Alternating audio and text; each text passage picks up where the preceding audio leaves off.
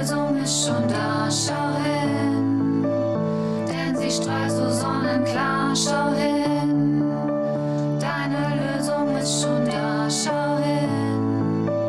Denn sie strahlt so sonnenklar, schau hin. Imaginäre Freunde. Meine Tochter ist nun fast 20 Jahre auf dieser Welt. Und das ist Grund genug, mal ihr bisheriges Leben Revue passieren zu lassen. Es ist schon ein wenig komisch für mich, dass es wirklich schon 20 Jahre sind. Wenn sie es so macht wie ich, könnte ich bereits schon in vier Jahren Oma werden. Oma. Naja, wir werden sehen. Ich habe in letzter Zeit mal gezielt ältere Menschen gefragt, ob sie sich auch vom Kopf her jünger fühlen, als die Zahl in ihrem Personalausweis es errechnen lässt. Es haben alle bejaht. Keiner hat gesagt, nein, ich fühle mich jetzt mit 75 genauso, wie ich es mir mit 16 vorgestellt habe. Jeder hat gesagt, dass er keine Ahnung hat, wo die Zeit geblieben ist. Alle finden es irgendwie etwas seltsam, schon so große Kinder oder gegebenenfalls auch schon Enkelkinder zu haben. Ich bin also weiß Gott nicht alleine mit meinem Gefühl. Wobei meine Tochter neulich in einem Gespräch zwischen uns, in dem es darum ging, dass ich sehr häufig um einiges jünger geschätzt werde, ganz trocken zu mir sagte, für mich bist du trotzdem alt. Kinder sind doch wirklich was Schönes. Zurück zum Thema. Ich schwelge also ab und zu in Erinnerungen und dabei fielen mir mal wieder ihre imaginären Freunde ein. Viele Kinder haben einen imaginären Freund. Früher hielten Psychologen dieses für eine Art Warnsignal.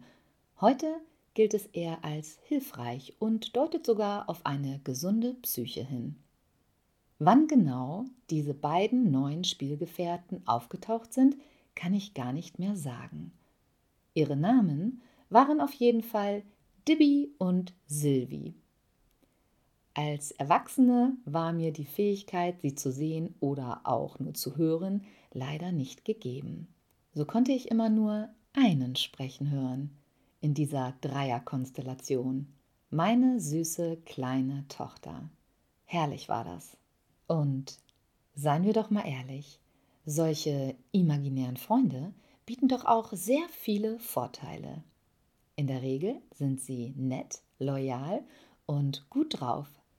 Und wenn es doch mal anders ist, geht man zumindest immer als Gewinner aus dem Streit raus und sie sind diejenigen, die sich hinterher entschuldigen.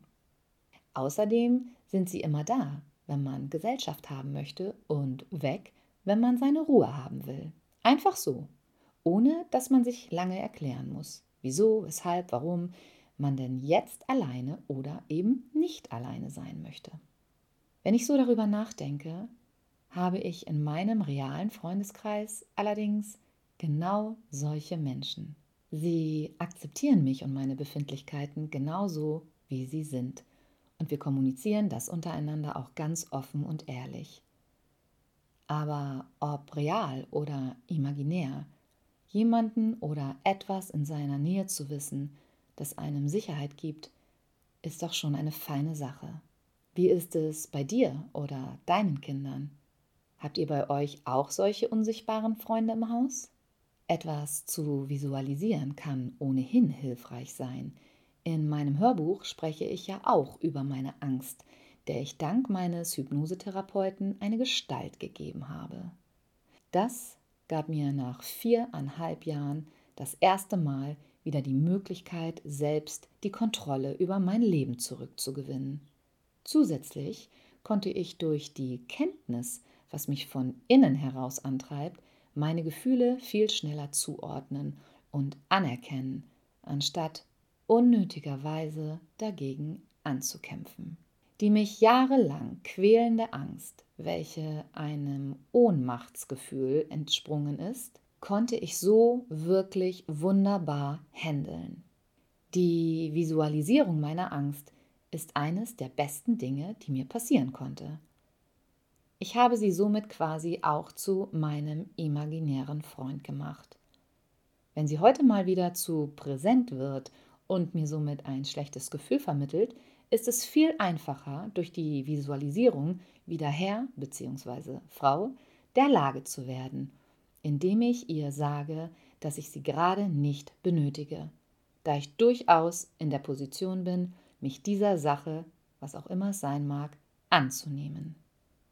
In diesem Sinne, solltest du noch keinen imaginären Freund haben, schau dich doch mal um, vielleicht wartet ja schon irgendwo einer auf dich. Du musst es ja auch niemandem erzählen.